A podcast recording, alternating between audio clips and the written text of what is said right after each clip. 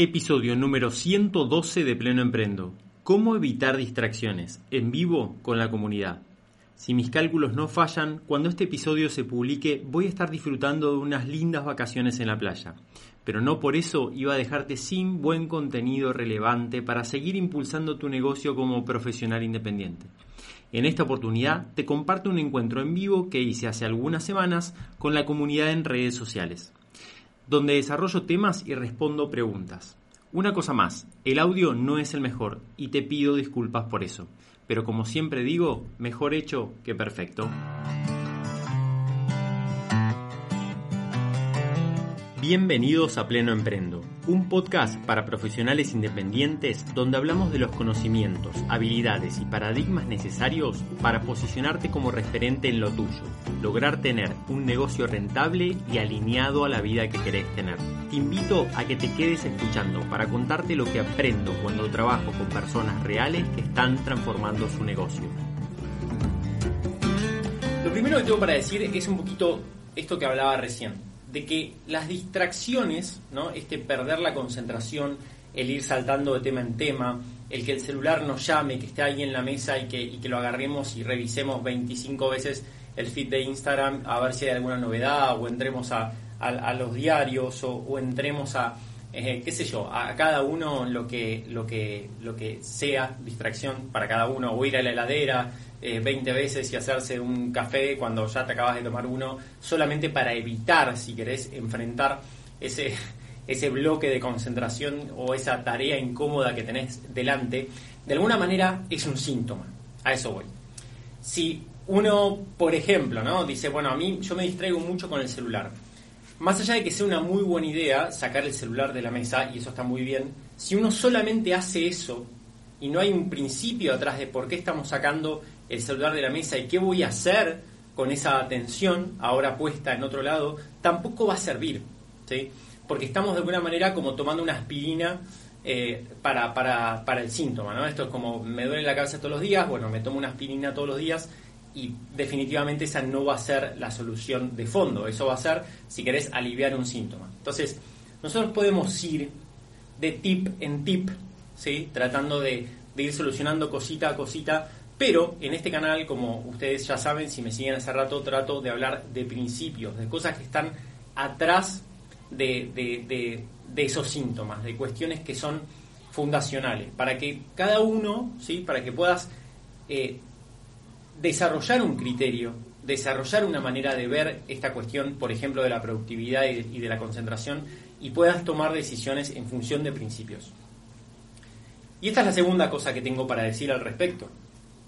Cuando hablamos de productividad personal, muchas veces viene la palabra tip, el concepto de tip, ¿no? De consejito. Y esto tiene un problema, porque la cantidad de tips que uno puede ir incorporando a su vida, en cualquier área de la vida, es, tiende a ser infinito. Tiende a ser infinita la cantidad de tips que uno puede llegar a incorporar, ¿no? Bueno, bajate tal aplicación que te mide en la cantidad de tiempo que estás en redes sociales y te bloquea no sé qué, en qué momento, o podés setear en realidad a la noche que el color pase a ser en blanco y negro o que el fondo sea negro para que no tenga tanto estímulo, entonces puedes hacer esto, puedes hacer lo otro. Y no sé, o sea, un montón de consejitos sueltos que te pueden llegar a dar, de aplicaciones, de cosas que te pueden llegar a ayudar, que por supuesto están bien, pero si no hay atrás un principio de fondo que esté liderando ese tipo de consejos, va a ser difícil. Entonces, en cualquier tema que quieran encarar, y especialmente en estos de productividad personal respecto a las distracciones, siempre traten de aplicar principios, mejor dicho, aplicar pequeños hábitos que se desprendan de principios, ¿sí? que se desprendan de tener un plan, que no sean consejos sueltos que vas ahí agarrando, porque eso raramente funciona y muchas veces lleva esfuerzo y uno se frustra porque puso mucho esfuerzo para que las cosas funcionaran y termina por no funcionar, ¿no? ¿Cuántas veces decimos, bueno, me quiero organizar mejor, bueno, entonces voy a, no sé, voy a usar la técnica del pomodoro y voy a ponerme 40 minutos eh, eh, de, bloques. Que en sí mismo esa técnica es muy buena y la recomiendo. Ahora, si no hay de atrás, o sea, perdón, si no hay atrás un principio o un plan al respecto y no es parte de una estrategia, ese tip va a quedar vacío, va a quedar aislado, se va a perder, va a ser infértil. Entonces, quiero dejar esto bien claro, ¿sí? Porque hay muchas frustraciones al respecto. Y esto pasa en todas las áreas. ¿eh? Recién estaba hablando, por ejemplo, con un cliente eh, que, que, viene de muchas frustraciones respecto a su comunicación, a su marketing, a las redes sociales. Y estaba haciendo cosas que en sí mismas no estaban mal, pero no eran parte de una estrategia.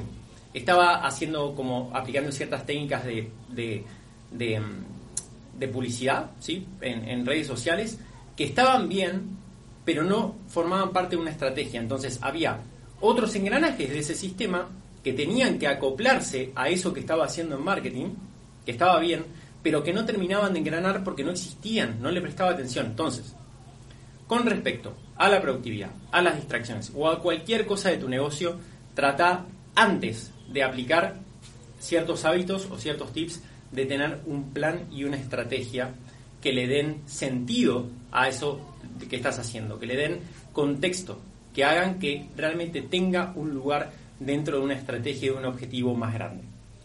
A ver otro concepto clave para poder combatir las distracciones, ¿sí? que, es, que es por eso que, están acá, que están acá ustedes, que por eso es que se llama así el, el vivo.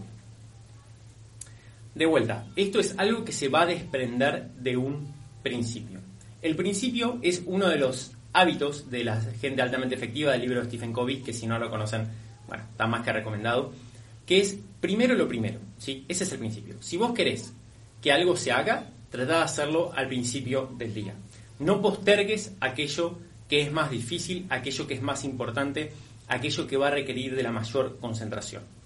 Las distracciones tienen un origen neurológico, vamos a decirlo, que tiene que ver con...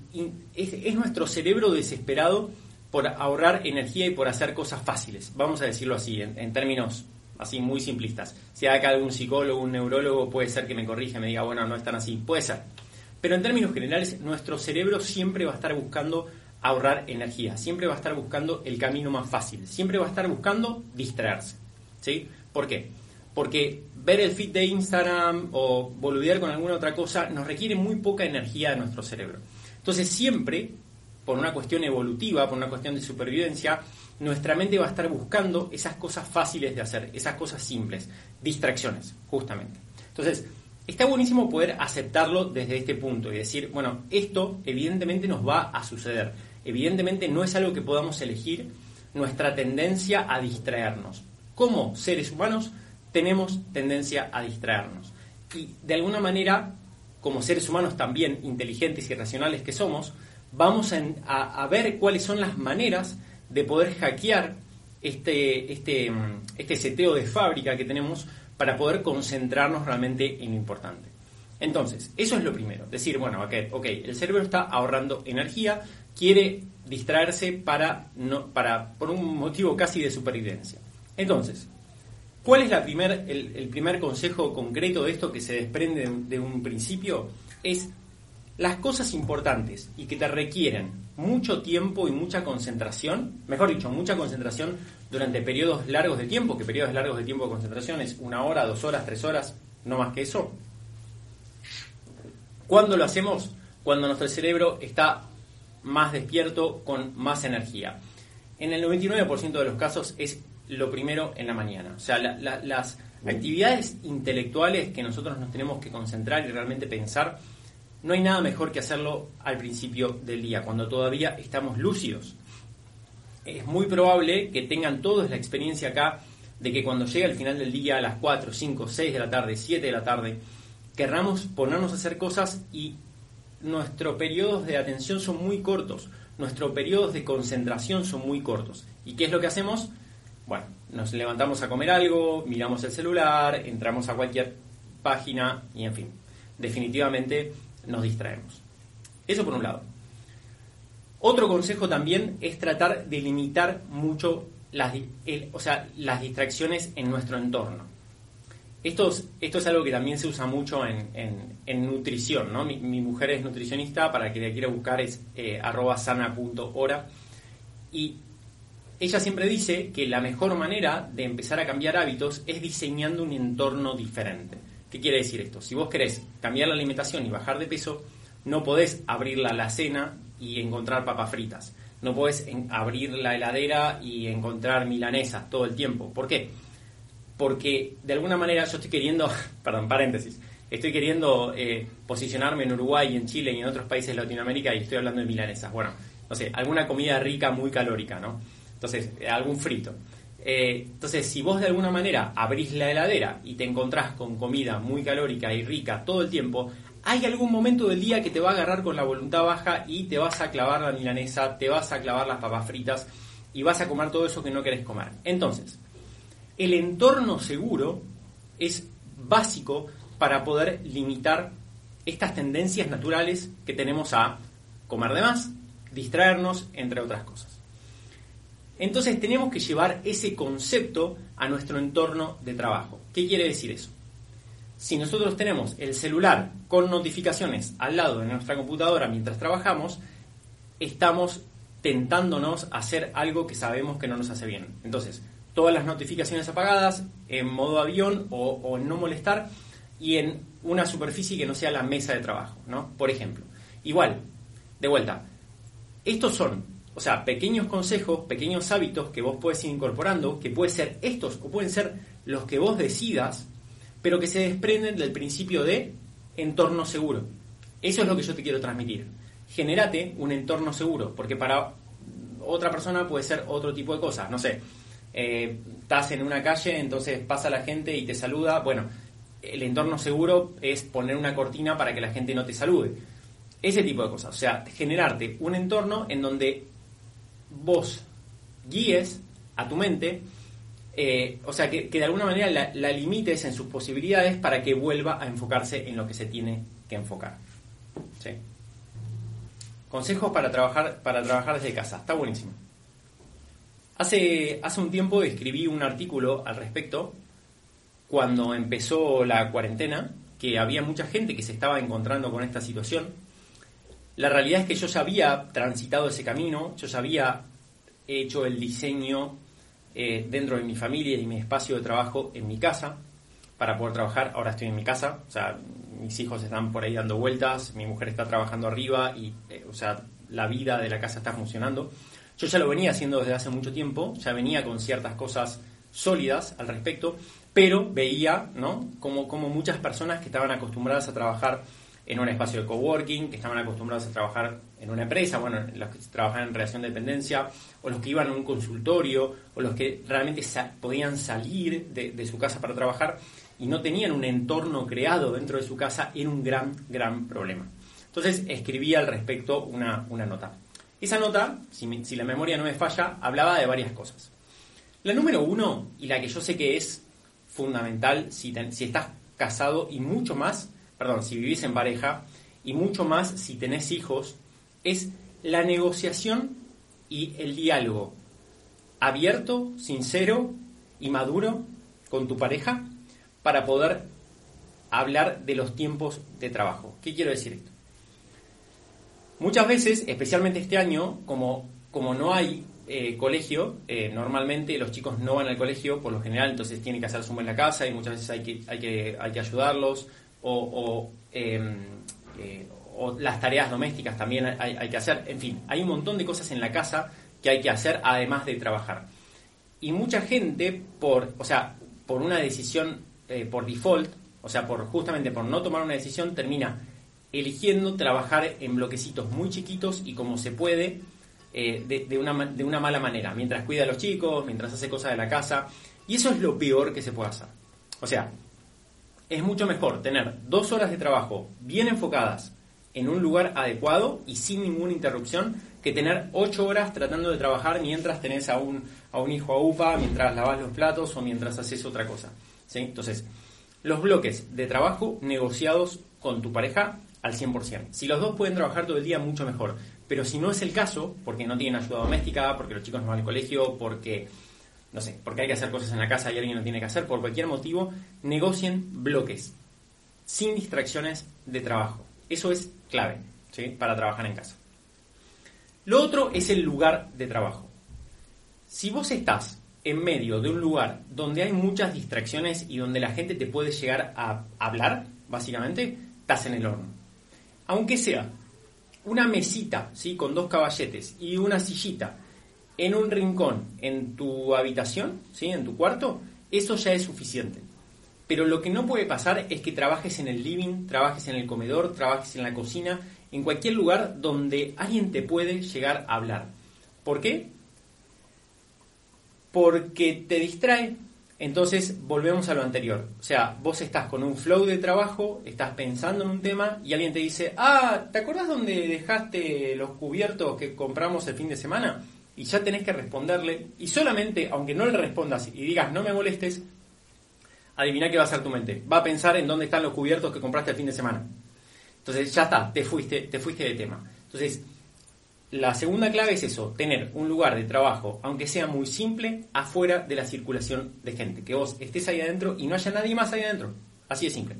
Y si hay alguien que también esté trabajando, que sea un adulto y que sepa muy bien que no te puede hablar.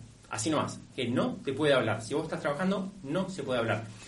Con mi mujer, a veces, estamos trabajando en, así, como en el mismo lugar, y le mando mensajes de WhatsApp para que ella revise los mensajes cuando pueda. No es que voy y la interrumpo en su, en su flow de trabajo porque sé que voy a estar cortando em, ese, ese momento de concentración. Entonces, por más que estamos en la misma casa, yo ya sé que si no la puedo interrumpir, ¿no? Y ella no me puede interrumpir a mí, por supuesto, porque cada uno está eh, concentrado en lo que tiene que hacer.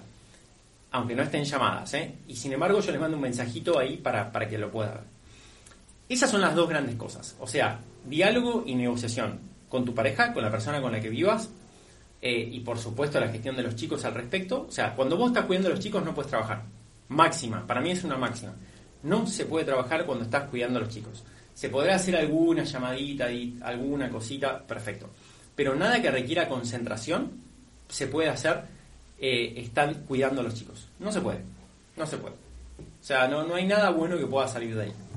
Los chicos van a estar mal cuidados, le vas a hablar mal, tus clientes del otro lado no van a tener la mejor versión tuya, ni un 10% tuyo.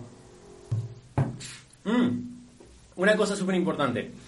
Si entran a Spotify, les pido un favor. Si entran a Spotify, van a ver que tienen como un resumen de los podcasts que más escucharon en el año. Si Pleno Emprendo aparece en ese ranking, estaría buenísimo si pueden compartir la historia. ¿sí? A mí me ayuda muchísimo si pueden compartir esa historia diciendo arroba pleno emprendo, diciendo, eh, qué bueno, mira, te escuché, o algo así. Eh, y, la verdad que para mí va a ser de mucha ayuda y yo les, reposteo esa historia para, para, que la puedan ver. Así que si quieren ir a Spotify y ver eso, está súper interesante. Te dice un montón de datos así como curiosos también. Bueno, una, vamos a ver como respecto a esto de las distracciones, la otra cara. O sea, todo lo que hablamos hasta ahora quizás es cómo hacer para reducir esas distracciones o esas tentaciones que se nos presentan en el día a día, ¿no? Cómo generar ese entorno seguro para que podamos eh, trabajar mejor. Ahora, esto tiene una otra parte que tiene que ver con cuál es la parte que, cuál es el sí fuerte que nosotros tenemos para decidir no distraernos. O sea, más allá de las cosas que tenemos que evitar, cuáles son las cosas que tenemos que buscar, ¿sí? Porque esa es la otra cara de la moneda. Cuando nosotros tenemos un sí fuerte, es mucho más fácil poder enfocarse y concentrarse. Cuando no sabemos bien qué hacer y nuestros proyectos están medio diluidos y, no sabemos si tiene sentido con largo plazo y no sabemos si realmente es lo que queremos hacer, bueno, ahí es como que la distracción dice, esta es la mía y se mete a fondo. Entonces, esto tiene la otra cara de la moneda, es justamente saber en qué enfocarse. Y vamos a, ver muy por encima, ¿no? Obviamente porque eh, en un vivo no, no, se puede desarrollar muy a fondo, pero algunos consejos desprendidos de principios, ¿no? entre paréntesis, llámese tips, que los pueden ayudar. Esto es algo que ya lo venimos hablando, que tiene que ver con cómo alinear las acciones del día a día con el largo plazo. Cuando nosotros nos tenemos que concentrar durante varias horas con un tema, tenemos que saber internamente que realmente vale la pena. ¿Por qué? Porque cuesta mucho. Porque realmente cuesta mucho. Entonces, si nos vamos a concentrar y a dejar la piel en esas dos horas de, foco y vamos a terminar agotados de estar concentrados con un tema y laburando, tiene que valer la pena. Entonces, una de las maneras para no procrastinar, vamos a decir, ¿no? O sea, vamos a, a, decirle a esas distracciones procrastinación, ¿no? Que básicamente la procrastinación es distraerse con cosas de poco valor, evitando tareas largas e importantes que realmente harían la diferencia en nuestro negocio, en nuestra vida, en el ámbito que vos quieras. Entonces, eso sería procrastinar. Entonces, para saber cuáles son esas tareas de alto valor y estar convencido de hacerlas, hay algunos consejitos que son interesantes. Por ejemplo, primero tener claro, yo siempre digo, tener una visión a un año, a dos años de nuestro negocio ideal. Una de las preguntas que, siempre yo les hago a mis clientes cuando hay que destrabar esta situación y por ahí tienen muchos miedos de, plantearse un, negocio soñado, vamos a decir, es, yo les digo, mira, imagínate que te encontrás con la lámpara de Aladino, la frotás, sale el genio y el genio te dice, mira, vos proponete tener el negocio que vos quieras de tu profesión, de lo que vos quieras hacer, y eso se va a cumplir. O sea, todo lo que vos hagas te va a salir bien, ¿no? Eso, eso te dice el genio. Entonces, ¿cómo se ve ese negocio soñado? O sea, ¿cómo, cómo se adapta a tu estilo de vida? ¿no? ¿Cómo, ¿Cómo, está alineado a tu estilo de vida? ¿Cómo te nutre de recursos? ¿sí? ¿Tiene, tiene, ¿Tiene empleados? ¿No tiene empleados? Eh, eh, ¿Qué tipo de clientes tenés? ¿Qué tipo de productos, de servicios estás dando? ¿Cómo es? ¿Cómo es? ¿Cómo se ve ese negocio soñado? No importa que no sepas cómo, ¿sí? Eso es importante. No importa que no sepas cómo, ¿cómo se ve ese negocio soñado alineado a la vida que querés tener? ¿Cómo se ve? ¿Cómo es? O sea, anímate a soñar, ¿no? Eso sería al principio. Cuando uno tiene esa visión que realmente es, tiene que ser real pero desafiante, ¿sí? Real pero desafiante, hay que bajar esa visión de largo plazo a proyectos. ¿sí? Ahora, esto tiene mucho que ver con las distracciones. ¿eh? Ahora, les voy a, ahora van a entender o sea, cuál es el punto de contacto con esto de las distracciones y de la procrastinación. Cuando ustedes tienen esa visión de largo plazo, lo, el paso que sigue es definir cuáles son los proyectos y las áreas en las cuales vos tenés que profundizar. ¿sí? ¿Por qué? Porque si vos realmente te propones una visión de largo plazo, ¿no? A uno, dos, tres años, que valga la pena, necesariamente la persona que sos hoy no va a ser capaz de lograr eso. el, modelo de negocio, por decirlo de una manera, o las cosas que vos hoy sabés y que haces, no van a ser suficientes para lograr esa visión. Si son suficientes es porque no te pusiste una visión eh, suficientemente potente. O sea, esa visión te tiene que invitar a aprender cosas que todavía no sabes. Esa visión te tiene que invitar a transitar caminos que todavía no transitaste. Si ya venís haciendo todo y, sería como una consecuencia natural de lo que ya venís haciendo, no sé, para mí no vale la pena esa, ese camino. O sea, te tiene que invitar a crecer. Porque esto es más filosófico, pero para mí tener un negocio es una excusa, es una excusa para poder crecer como persona. Es una excusa para estar aprendiendo cosas, para tener buenos problemas todo el tiempo. Es una excusa, porque en sí mismo, no sé si tiene mucho sentido en sí mismo el negocio, pero es una excusa para ser mejor persona. Cuando nosotros sabemos cuáles son las áreas en las cuales tenemos que avanzar con nuestro negocio, que eso lo ideal es participar de comunidades y tener mentores, ¿sí? Es lo ideal, porque la gran dificultad de entender cómo avanzar en mi negocio es entender cuáles son los proyectos y las áreas en las cuales tengo que trabajar. Eso es claro. O sea, eso es en, el programa de profesionales independientes que yo doy, ese es el gran aporte. O sea, no es que vendo conocimiento, sino que lo que vendo de alguna manera es el, la guía para saber en qué enfocarse y herramientas para avanzar ahí. Entonces, cuando uno tiene esos proyectos, decís, bueno, la verdad es que tengo que trabajar en el posicionamiento, la verdad es que tengo que trabajar en mi marca personal, la verdad es que tengo que trabajar en mi proceso de venta, la verdad que tengo que trabajar en mi productividad, la verdad que tengo que trabajar en mi conocimiento de mi industria o de lo que sea.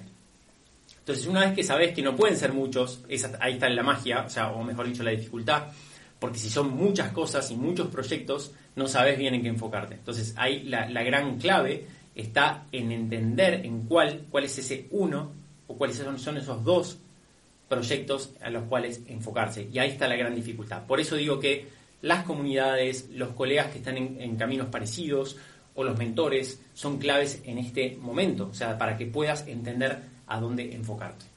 Una vez que tenemos los proyectos y las áreas en donde nosotros queremos eh, avanzar, la gran clave es bajar acciones concretas. ¿Cómo estás, Lau? ¿Cómo estás, Warhol? Gente de la comunidad que se suma. Una vez que nosotros entendemos cuáles son esas áreas en las cuales tenemos que avanzar, tenemos que bajarlas a tareas concretas. Y acá es donde empiezan a entrar esto de la procrastinación y las distracciones, en donde nosotros podemos hackear esto. ¿Qué quiero decir?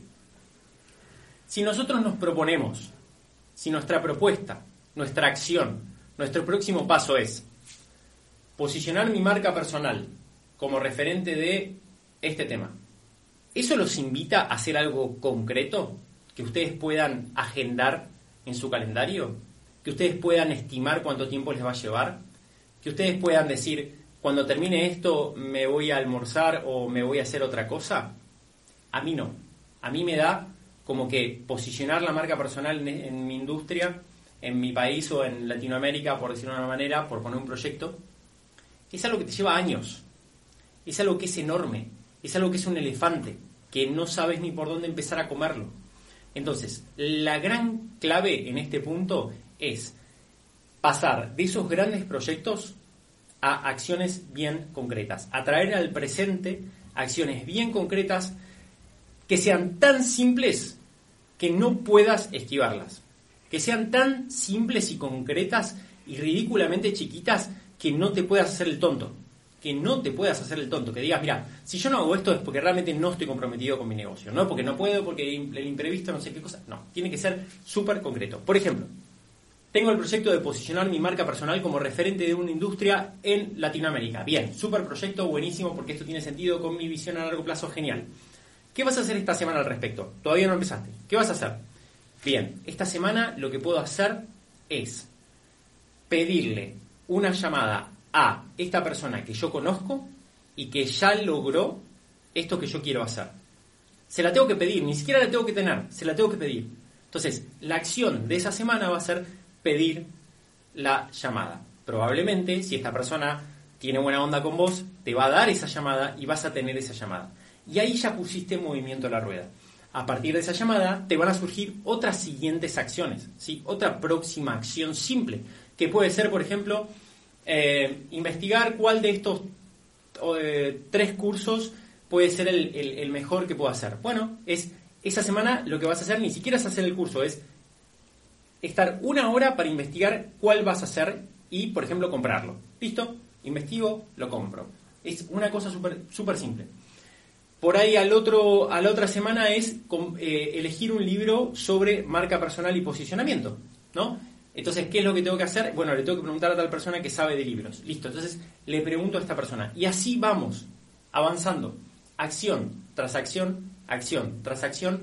Y de esa manera es mucho más difícil procrastinar, o dicho de otra manera, es mucho más fácil avanzar con proyectos de largo plazo sin distraernos. Entonces, ahí está la gran clave, ahí está el principio atrás de todo esto. No, estamos preparados para poder encarar proyectos tan grandes, nuestra, mente explota, necesitamos de alguna manera poder soñar a largo plazo si quieren con grandes cosas, pero tenemos que tener un mecanismo para traerlas al día a día y que sean acciones muy concretas y muy simples que nosotros podamos accionar y saber si están realizadas o no. Esto siempre en la comunidad interna de, profesionales, siempre hablamos de lo mismo. Cuando los lunes, por lo general, expresamos nuestros, eh, nuestras tareas y nuestras acciones concretas que nos acercan a esto de largo plazo, y muchas veces lo que yo siempre corrijo si quieren, y a mí yo también a veces le pifio, es en, que muchas veces no se sabe si, si, va a estar completado o no. Por ejemplo, em, esta semana quiero avanzar con el proyecto eh, sobre, no sé, este nuevo producto. Y yo ahí la pregunta es, bueno, pero ¿qué significa avanzar? ¿Cómo vas a saber si esto está terminado o no? Ah, bueno, en realidad lo que quiero hacer es terminar el, no sé, la redacción del boceto. Listo. Entonces, esta semana termino la redacción del boceto.